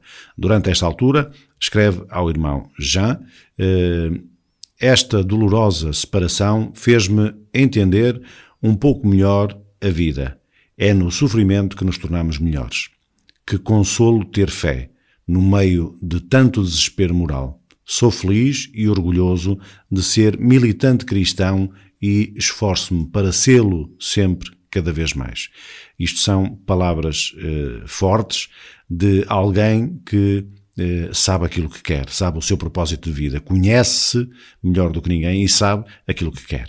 Mesmo, mesmo que as palavras às vezes nos possam aqui fazer um bocadinho de arranhar no ouvido, não é? Militante, militância cristã, que hoje já não, mas aqui entenda-se, há bocadinho dizíamos que aquilo que ele influenciava era precisamente o contrário, era que as pessoas fossem eh, mais do que militantes, eh, não é cegos, não é? Eh, que fossem à Eucaristia com algum propósito interior, não, é? não, não só o ir lá picar o cartão, como há um bocadinho estávamos a falar, que no fundo às vezes a militância pode ser mal entendida também nesse sentido. Portanto, é preciso contextualizar também aqui estas palavras para que não, eh, não lhes demos o significado que hoje damos, não é? Muito bem. E, e sensível então ao desespero dos outros, eh, Marcel não tem eh, receio de ultrapassar o arame farpado dos, eh, portanto, dos campos de concentração e da, daquele, ou até se calhar da, daquele lugar, da fábrica, não é? para ir ao encontro dos prisioneiros doentes, eh, a quem ele pode trazer alguma ajuda e socorro. Um, é forte arriscar aqui eh, esta a sua vida também, lá está, por, pela felicidade que tem em ir ao encontro dos outros e o socorro dos outros. Então começa a dar o pouco que tem aos outros, mesmo a comida, que já de si era muito reduzida.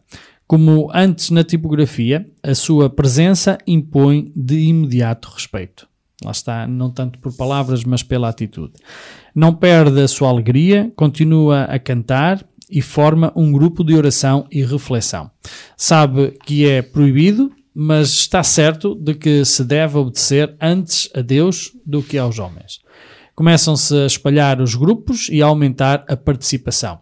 E começa então a atrair a atenção da polícia secreta nazi, a Gestapo, que o vigia cada vez mais. Obviamente, aqui quem eh, dá nas vistas, obviamente depois eh, Sofre as consequências. sofre as, as consequências também disso. Não é? No entanto, ele não deixa de continuar o seu apostolado. E no dia 19 de abril de 1944, resultado evidente e esperado é preso. Eh, Um amigo de Marcel, que estava lá, pergunta por que o prenderam, ao que a polícia responde dizendo o senhor é demasiado católico. Ora, aqui está uma forma, nós rimos-nos, mas ehm, o senhor é demasiado católico. Portanto, se fosse pouco católico, é, lá está. Se fosse um católicozinho assim de meia tigela, Trazer por casa. trazer por casa podia ser mas uh, os empenhados não fazem sombra ao regime. Outros membros do grupo são também presos e, e juntos na prisão fazem então a primeira vigília, recitando juntos a oração da noite e invocam o Espírito Santo, porque os interrogatórios individuais vão começar entretanto. Rezam também pelas agentes da Gestapo que eh, os aprisionam. É, No fundo, é rezar pelos nossos inimigos, não é? Eh, É uma coisa que custa-nos muito, mas devemos rezar sempre pelos nossos inimigos. Um, E e aqui a Gestapo eh, entra aqui também como uma, uma espécie de travão não é? àquilo que seriam os propósitos deste, deste jovem, mas que não o vão demover, como iremos ver quase de certeza, eh, porque já estou a imaginar o que por aí vem sem ler ainda, não é? Exatamente, exatamente. Vamos fazer então aqui mais uma pausazinha musical para regressarmos daqui a pouco a este caminho da fé.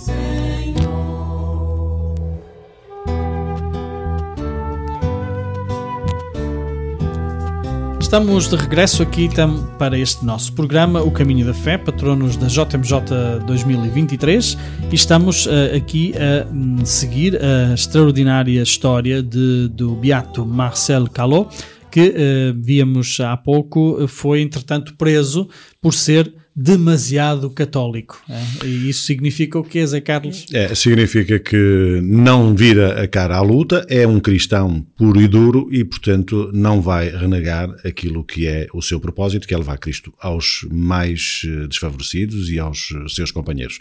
Marcel é, entretanto, interrogado eh, no dia 22 de abril e reconhece que dirigia a ação católica que era proibida. Ordenaram eh, que destrua eh, todos os livros e fotografias da sua família e da namorada. Na noite do dia 23, cantam juntos a missa de Angelis, eh, ainda que sem consagração nem comunhão, mas vivendo uma profunda união espiritual. São levados depois para a prisão, estavam até aí nos, eh, nos calabouços da polícia e são colocados em celas separadas. Eh, comunicavam entre si com eh, um assobio escutista ou o assobio da joque e assim unem-se para orar em conjunto. Estão então sujeitos a trabalhos forçados, mas Marcel não perde a alegria e o oferecimento permanente a Deus. Era aquilo que eu dizia. Portanto, não o vão demover de, daquilo que são os seus propósitos. Certamente que não, e, e, aliás, eu acho que isto às vezes funciona ao contrário, quando somos picados e estamos convencidos e tão focados, Dá-nos ainda não é? mais pica, não é? Como, como se diz, não é? Um, e, e se calhar isso também, a tal teimosia que, que víamos no início também, que ele já tinha, certamente que não a, não a pôs de parte, certamente que a apurou, não é? E apurou ainda mais durante toda a sua vida, não é? A partir daqui, eh, portanto, neste momento em que já estavam então nestas celas eh, presos e, sujeitos a trabalhos forçados, ele começa, eh, ou, aliás, começa também a circular a, informação de que estão a ser exterminados os judeus e, e questionam-se se a seguir não serão também os católicos, não é? E então começa eh, a andar de boca em boca uma mensagem que traduz a convicção daqueles prisioneiros e que diz é uma grande alegria ser prisioneiro para acumular as graças para a juventude da França e do mundo. São necessários santos. Então, por que não nós? Ao mesmo tempo, recebem um grande conforto espiritual, eh, secretamente fazem-lhes chegar o corpo de Jesus, uma caixa com 10 hóstias consagradas para que possam comungar. Eh, escreve Marcel, num apontamento seu, comunhão, alegria imensa. Ponto de exclamação. É, é, e de facto, eh, repara, eh, o mais importante de tudo não é o facto de eles estarem presos e de estarem privados da liberdade. O mais importante foi eles terem recebido as tais 10 hóstias eh, consagradas eh, para que eles também possam comungar. Como que eh, a coisa mais importante, no fundo, nem é tanto a liberdade, é o poderem receber Cristo, mesmo estando enclausurados. Não é? E no fundo também esta oportunidade de eh, mostrar que apesar de estar tão contrariados, eh, estão convictos e que estão bem convencidos daquilo que fazem e não vão renunciar, não é? Uh, se são necessários santos, então por que não nós, é? Não Exatamente. nós, não é? E qual. Muito bem, vamos eh, aqui pausar para hum, eh, fazer mais uma- um momento musical.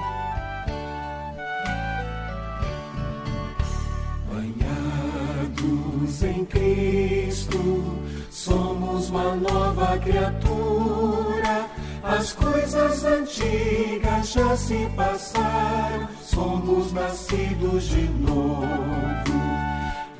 Aleluia, aleluia, aleluia.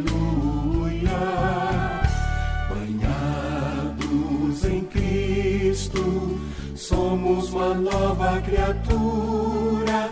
As coisas antigas já se passaram, somos nascidos de amor. As coisas antigas já se passaram, somos nascidos de amor. As coisas antigas já se passaram, somos uma nova criatura. As coisas antigas já se passaram, somos nascidos de amor. As coisas antigas já se passaram, somos uma nova criatura. Já estamos de volta para este Caminho da Fé, patronos da Jornada Mundial da Juventude 2023. Quem hoje trazemos aqui como patrono é Marcel Calot, este francês, que viveu entre duas guerras e eh, nesta eh, Segunda Guerra Mundial, como estamos a ver, muito mais difícil, porque teve muitas eh, contrariedades, mas não renegou a sua fé. E muito bem, eh, seguindo então este, hum, esta apresentação do, do livro hum, Patronos da JMJ Lisboa 2023, das Paulinas e da Paulus, continuamos a perceber que hum, a vida de eh, Marcel não estava nada fácil, mas nem por isso ele deixava de ter alegria porque tinha este corpo de Jesus que lhe tinha chegado ah, em, numa caixa com 10 hóstias consagradas, né? e que ele também comentou num, num, num seu apontamento de comunhão dois pontos, alegria imensa, né? Com a chegada de novos prisioneiros, eles são colocados todos na mesma cela e começam a viver uma verdadeira vida de família. Ora, lá está eh, uma dificuldade eh, transformada numa oportunidade. Um cenáculo, como um deles exclamou. Feita com flores, eh, tem uma cruz, aos pés da qual fazem a oração da noite. Às quintas-feiras eh, meditam sobre eh, uma passagem do Evangelho eh, e o padre, que faz parte do grupo, não pode celebrar missa, mas continua a ouvir os prisioneiros em confissão. É, sem dúvida. É uma forma também de se adaptarem, de adaptarem às circunstâncias, aquilo que é a, a- a vivência. Um, embora não estivessem em liberdade, podiam, de alguma forma, eh, contornar isso. É porque nós podemos prender o corpo, mas não o coração nem, o- nem o pensamento. Não é? Eh, Certo dia, quando regressavam então do trabalho, são todos convocados para o campo de concentração. O padre do grupo vai para Dachau e, e, eh, os outros para Flossenburg. Eh, foram todos despojados de tudo o que tinham e resolveram rezar o Pai Nosso enquanto lhes tiraram os seus pertences. Ahm, quando chegaram eh, à frase Seja feita a vossa vontade, repetiram-na duas vezes para terem a certeza de que estavam a ser bem vivida. Ah, apesar das privações do que passavam, continuaram a a sempre a rezar. Conseguiram mesmo esconder um livro de orações na palha que lhes servia de cama. Alguns esconderam, nunca esconderam, aliás, a sua fé católica, mesmo nos interrogatórios. Portanto, podem tirar tudo, mas a dignidade não. E isto, esta, esta juventude mostrou que tinha algo forte que era esta fé em Jesus Cristo. E que é muito mais do que apenas uma militância ou, ou uma, uma um seguimento de um- uma doutrina, não é? Não é, não é, é, é algo porque é- é- se está tanto lá dentro e se lhes diz tanto, tu não, não podes. Eh, Já outras vezes aqui o que falamos, não é? Então, mas bastava que lhes dissessem, não, não, não sou e, e eras liberto, não é? Mas eh, nem é traição, nem é nada, é, é que não podes calar aquilo que São Paulo também diz, não, é? não podes calar aquilo que está dentro de ti, não é? Que é tão forte que não podes dizer que não, Eh, porque dizê-lo que não não é traição, não é é, é, é- é deixares de viver aquilo que tu sabes que, te queres, que queres viver, não é? Quer dizer, há aqui uma, uma dimensão profunda que, que só quem, quem vive, quem passa e quem percebe os meandros da fé, que vai muito além do cumprir de umas normas, é é que consegue entender que eles não digam opá, eu não sou católico, né? e és liberto e vais-te embora, né? e tens a tua vida ah, boa, né? de retorno. Né?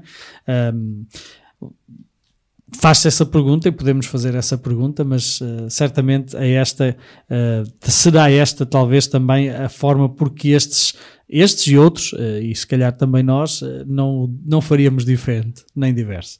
Muito bem, este é então o programa, o Caminho da Fé, patronos da JMJ 2023. Vamos ah, aqui, de novo, ah, dissemos no início que era uma vida hum, cheia de muitas coisas.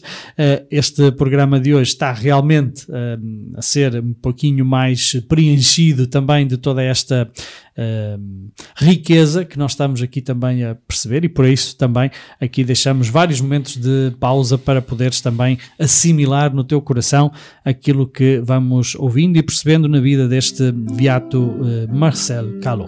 luz do Senhor que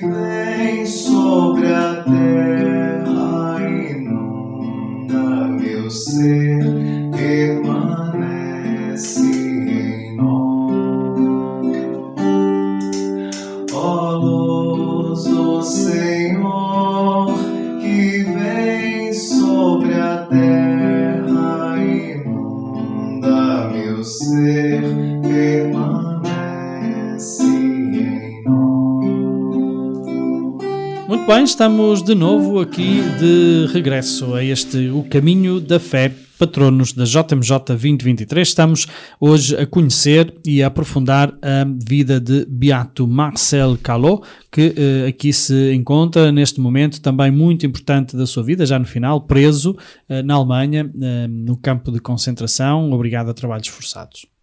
Então, neste campo de concentração, Marcel trabalha numa oficina subterrânea de montagem de aviões. A mais ínfima imperfeição era tida como sabotagem, portanto, não podiam prevaricar. Em fevereiro de 1945, um dos presos rouba-lhe os óculos e o trabalho torna-se para ele uma grande tortura. Há dias em que não consegue caminhar porque tem os olhos cheios de sangue. As doenças propagam-se por todo o campo, no entanto, Marcel não deixa de dizer palavras de conforto. Reza muito, oferece a sua própria sopa, nunca se queixa. Testemunha alguém que estava com ele. Apesar dos sofrimentos, Marcel permanecia sempre bom. Ele sofria de edemas nas pernas e de furunculose. Apesar de tudo, encorajava os outros, preocupava-se com o estado de saúde deles, confortava principalmente um companheiro desmoralizado pelo receio de nunca ter, de ver o filho nascido depois da deportação. Portanto, um homem que sofre imenso, eh, com sangue nos olhos porque não consegue ler, provoca-lhe eh, exatamente o, o, O trabalho que, que fazia que fazia exatamente, que o obrigava, digamos, a puxar muito pela vista e que eh, acabava por fazer com que o sangue surgisse mais nos vasos sanguíneos dos olhos e, portanto, difícil, mas sempre prestável para os outros. possivelmente também se era uma, uma, uma- empresa de montagem de aviões, eh, tudo o que envolve serralharia e soldaduras e coisas do género, não é? imagino, imagino eu, não é? Ah, mas no fundo essa perseverança que ele foi tendo, não é? E, e de sempre ver isto como, lá está, uma oportunidade mais do que propriamente uma dificuldade, não é? E, e estes sinais de doença vão piorar e, eh, ele acaba por ser internado na enfermaria. E, e é aí que encontra um homem austríaco que foi mordido pelos cães do campo. Este ficou impressionado pela coragem e doçura de Marcel. E diz eh, ele, eh, ou melhor, diz dele, eh, totalmente entregue a Deus. Um modelo de cristão para todos os que o rodeiam. É, é, lá está é, reconhecer e pôr em palavras, em poucas palavras, eh, uma grandeza deste, desta, desta magnitude e deste, deste, deste tamanho, né? que, é, que é no fundo a mesma coisa, mas é, é uma grandeza hum, concreta, eh, palpável, eh, apresentável, que toca, né? que toca né? o tal testemunho. Né? Fazemos aqui mais uma pausa neste Caminho da Fé, patronos da Jornada Mundial da Juventude 2023, que eh, caminhamos aqui contigo neste programa e que te trazemos hoje, Marcel Calot.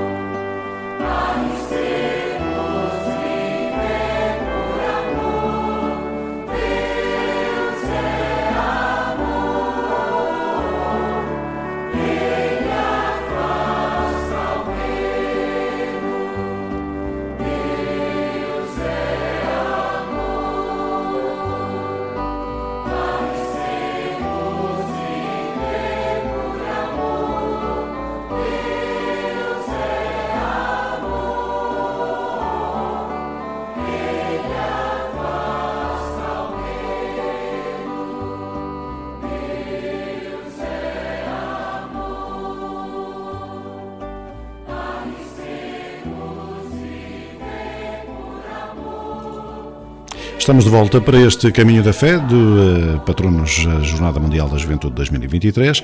Hoje trazemos-te Marcel Calot. Já percebemos que está numa altura de grande sofrimento, mas que não deixa de ser, ainda assim, testemunho de Jesus Cristo.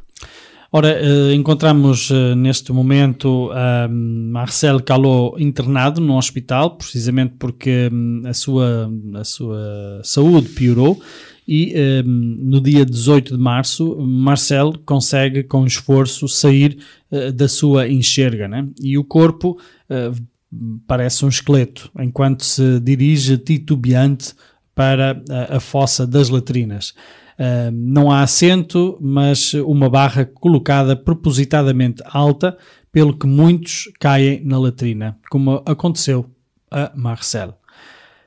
Estamos a imaginar precisamente esta, esta situação num campo de concentração, não é? E, e alguém que lá estava preso conta que uh, o agarrou sem que uh, ninguém visse e o levou para a sua enxerga. E diz: ele já só tinha um olhar, um olhar que já via outra coisa. O olhar dele exprimia uma convicção profunda de que ele partia para a felicidade. Era um ato de fé e de esperança numa vida melhor. Nunca vi em lado nenhum e em nenhum momento nenhum moribundo, e eu vi milhares deles com um olhar como o dele. Ele tinha o olhar de um santo. Foi uma revelação para mim. Então sucumbe devido ao mau estado da sua saúde no dia 19 de março de 1945. Extraordinário, não é? Eh, eh, repara que o próprio eh, preso que estava com ele e que o, o traz de volta à sua cama percebe que naquele olhar já era um olhar para o infinito, para a vida eterna, já não era aquele olhar de quem está à espera de alguma coisa nesta vida. Um olhar já de outra dimensão. de outra dimensão, já é um olhar de quem já está eh, a contar ser recebido por Jesus do outro lado, não é? Extraordinário. É, é- este texto, este pequenino texto é realmente muito, muito, muito forte também neste sentido, de, de duas, dos dois lados, não é? Do sentido do dramatismo e, e da desumanidade que existe ah, neste tratamento das pessoas no campo de concentração e depois contrasta com o olhar. Ou seja, no mesmo pequenino texto, ah, ah, neste pequenino texto que nós lemos agora, vê-se o dramatismo desta situação que é desumana e um olhar que é sobre-humano. Né? Eh, portanto, toca-se os extremos né? neste, neste sentido. Né? Ah, muito bem, vamos então aqui ah, fazer mais uma pequenina pausa. Nossos olhos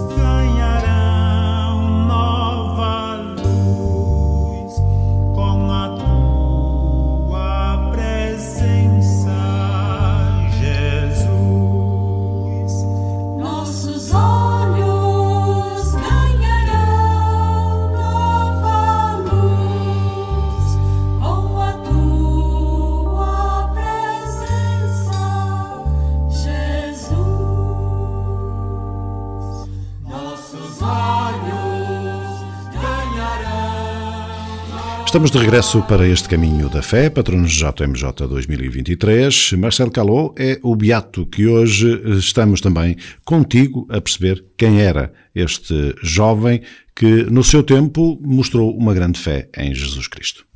E muito bem, vimos que ele acabou a sua vida precisamente com um olhar eh, para o outro lado, para o mundo, não é? Eh, um mundo diferente deste, eh, para o qual sempre o inspirou também na sua vida, não é? Eh, e, e isso demonstra eh, uma, uma espiritualidade da sua vida eh, muito forte, não é? E, e esta espiritualidade de Marcel Calot é, é a tradução precisamente do seu eh, compromisso escutista, que aqui referimos também no início da sua vida, eh, em que diz: Pela minha honra e com a graça de Deus, prometo servir a Deus, a Igreja e a Pátria e ajudar o meu próximo em todas as circunstâncias, a observar a lei do escuta. eh, do escuteiro, não é?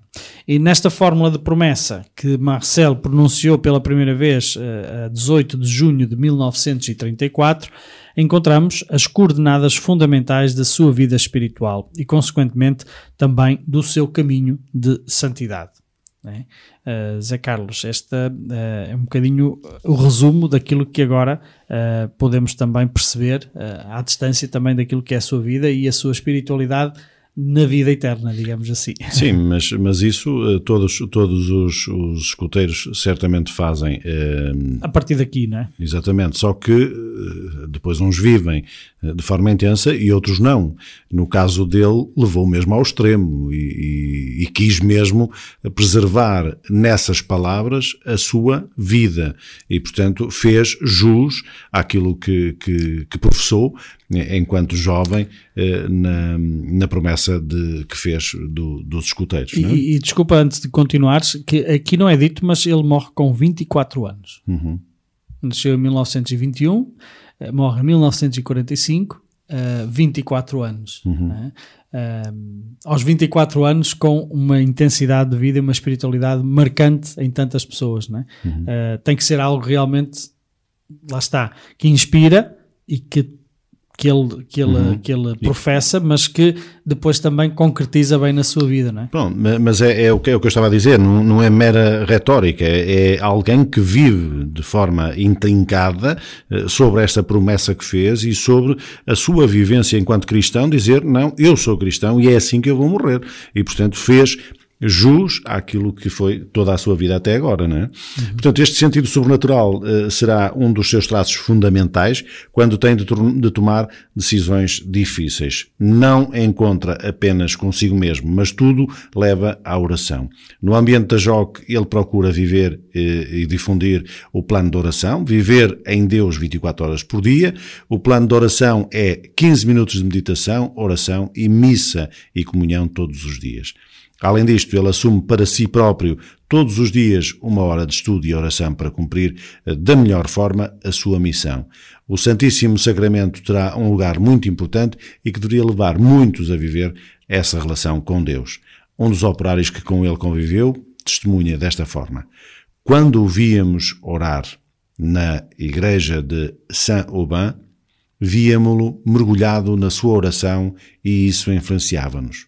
Jesus Cristo é o grande amigo de Marcel que o acompanha sempre, de forma muito especial no tempo da prisão, como escreve uma carta ao seu irmão. "F- Felizmente, há um amigo que não me abandona, um só momento, e ele sabe apoiar-me e confortar-me. Com ele, ele em letra grande, até aos momentos mais dolorosos e perturbadores são superados. Nunca eu serei capaz de agradecer suficientemente a Cristo por me mostrar o caminho que estou a trilhar agora. extraordinário, não é? Apesar de todo o sofrimento, de todas as angústias, de todos os eh, momentos conturbados, ele acaba por agradecer todos os momentos vividos a este Cristo que nunca o abandonou. primeira coisa e única da sua vida, dizemos nós, eh, aqui está. A única coisa que fazia era iniciar as pessoas na relação com Jesus Cristo. Os operários podem viver a fé cristã porque, em primeiro lugar, o próprio Jesus foi operário, trabalhando como carpinteiro. A concentração em Cristo é um dos traços fundamentais da sua espiritualidade. Ele percebe que o sucesso da sua atividade apostólica depende da oração. Deus é tudo e nós nada. Sem a ajuda de Cristo, sozinhos, os nossos esforços seriam vãos diz eh, este nosso beato Marcel Calot. Neste traço da sua espiritualidade encontramos a mensagem que a sua vida nos deixa hoje, como disse o Papa João Paulo II na homilia da beatificação.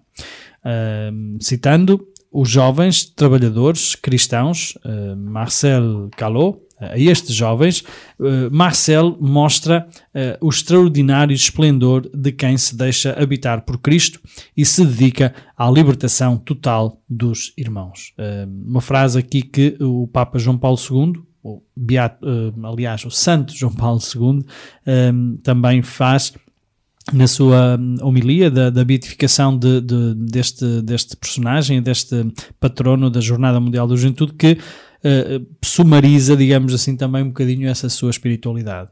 Zé Carlos, um outro traço também que podemos ir descobrindo agora na, na vida do Beato Marcel Calot é a luta contra o pecado, né?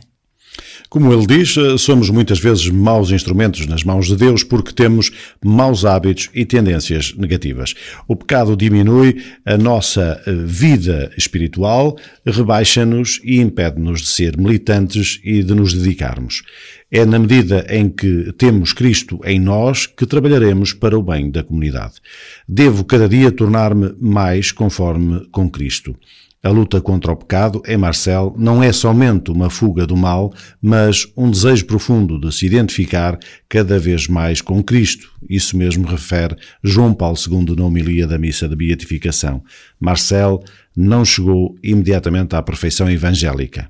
Rico em qualidades de boa vontade, lutou muito contra a tentação do mundo, contra si mesmo, contra o peso das coisas e das pessoas. Mas, totalmente disponível à graça, deixou-se progressivamente conduzir pelo Senhor até ao martírio. É, de facto, este, este apontamento é muito importante também agora já aqui no final do nosso programa, que a santidade não vem eh, pela Uber Eats, nem, pela, nem por pacote, não é? Nós recebemos, mandamos-lo vir, eh, por grau e graça do Espírito Santo, é um processo, Não, é um claro. caminho que fazemos cada um pessoalmente e não podemos aqui mandar vir peças para ir construindo o nosso puzzle. As peças que vamos mandando vir é aquelas que nós vamos buscá-las aos encontros com Cristo também de espiritualidade, também na nossa própria vida, na nossa própria caminhada. Eu, é? eu, eu gosto muito da, da parábola do, do, eh, do vinheteiro, eh, porque define exatamente aquilo que, que pode ser eh, o caminho para a santidade, o caminho da fé, que é, não importa a hora que tu chegas à vinha, o importante é que chegaste. E o importante é que trabalhes na vinha, nem que seja no- na última hora da tua vida. Claro. Mas pelo menos chegaste à vinha do Senhor e conseguiste trazer aquilo que Ele esperava de ti, que é o, encontro com Ele e com os irmãos. E portanto, acho que esta, esta pará- parábola do, do vinheteiro é muito importante nisso e desenvolve em cada um de nós este processo de caminho de fé. E portanto, que ninguém ache que só porque esteve na igreja este tempo todo já conseguiu a beatificação. Uhum, Não claro. é por aí. Claro. Não é por aí que as coisas eh, se fazem, né? Porque senão muitos de nós já éramos santos. Uh, por assim dizer. E eu acrescento uma outra parábola, que é a parábola também dos talentos, não é? Que é, um, não é importante se tu produzes 100, uh, tens que produzir 100. Aqui não há standards, aqui não há, tens que produzir aquilo a que Deus te chama a produzir. Pode ser 100, pode ser 60, pode ser 40. Mas tens aquilo a que é chamado e que Deus te capacita uh, deve ser visto como a totalidade e o pleno naqueles 40, naqueles 60, naqueles 100 E sobretudo pegar neles e colocá-los e colocá-los ao, serviço dos, outros, outros. né? Quer Claro. dizer, que isso aqui é a santidade, não é aqui eh, não há aqui uma, uma tabela, não é? Eh, quem está mais abaixo, mais acima. Ah, eu não é? sou o melhor do mundo, eu produzo 100 porque já sou o melhor e sou o comandante das tropas. Eu- eu não é assim miúdo- que as coisas funcionam. Desde miúdo me chamou a atenção disso. Então, mas produzir 100, quem produz mais tem mais, tem mais, é mais santo, não é? E, e não é isso, não é isso. Não é? É- é- É essa os- capacidade de nós produzirmos e colocar ao, ao serviço dos outros. se calhar os meus 100 são os 40. Pois. Né? E é isso que nós podemos perceber também que na nossa vida cristã é mesmo isto. Né? E se nós fizéssemos isso, se tivéssemos consciência disso, se calhar teríamos menos problemas também na nossa, na nossa vida, digamos assim, de, de, de cristãos. Né? Eh, muito bem. Ehm, quando eh, vamos agora aqui já muito rapidamente também para o final do nosso programa, né? e podemos continuar aqui então a ver que quando eh, Marcel Calot foi beatificado pelo Papa São João Paulo II, no dia 4 de outubro de 1987, este indicou como principal testemunho da sua vida para todos os católicos de hoje. Ahm, a todos nós, leigos, religiosos, sacerdotes ou bispos, eh, se calhar faltou-lhe dizer nós também, ele não disse nós papas porque só existia um, não é? Mas também certamente para ele. Ele, no fundo, está a falar para ele, porque ele é o ele bispo, de Roma. bispo de Roma, é? exatamente. E- Mas ele diz isso a todos nós, antes de tudo, não é? a todos nós, hum, qualquer a nossa que seja a nossa condição, este exemplo lança-nos um apelo universal à santidade. Uma santidade e uma juventude espiritual de que o nosso velho mundo ocidental tanto necessita para continuar a anunciar o Evangelho. De facto, os mártires mostram sempre que a força da fé nos move até à entrega da própria vida. Por vezes, corremos o risco de levar uma vida tíbia, eh, lá está, de picar o ponto, né? mas os mártires animam-nos sempre a viver a fé com coragem e de uma forma intrépida. que diz aos escuteiros, aos trabalhadores e a todos a entrega da vida na fé até à morte cruel, mostra como Marcel Calot pode ser um farol para todos nós hoje. Também na nossa vida, a fé nos deve levar a seguir com seriedade os caminhos que Jesus indica, mesmo que no meio das piores trevas. Isto é, eh, nós sermos capazes, apesar da nossa vida às vezes nos parecer eh, sem muito sentido, no fundo, porque eh, há sofrimento, há, há, há atrocidades que são cometidas durante o tempo de, de- de vida, mas que no fundo Jesus está connosco, mesmo nos momentos piores. E portanto temos que nos regozijar pelo facto de caminharmos com Ele. Eh, porque o sofrimento existe, porque as doenças existem, e mesmo assim, nessas tribulações, ele está lá presente. E é esse testemunho que Marcel Calot nos deixa, que é, apesar de tudo e de toda a turbulência da sua vida, ainda permaneceu fiel a Cristo porque sabia que ele estava com ele. Muito bem, e então é assim que eh, aqui nós hoje te entregamos eh, este testemunho, tal como recebemos eh, este testemunho incrível de Marcel Calot, este beato da Igreja, que muito bem aqui nos diz este livrinho, Patronos da JMJ Lisboa 2023, como o título que dá a esta vida da apresentação deste patrono, como aquele que uniu a alegria da juventude e o caminho da vida cristã. Ahm, se no meio de tudo isto não percebermos ainda que a vida cristã afinal é tão simples e tão concreta, ahm, bom, se calhar não sei onde estaremos.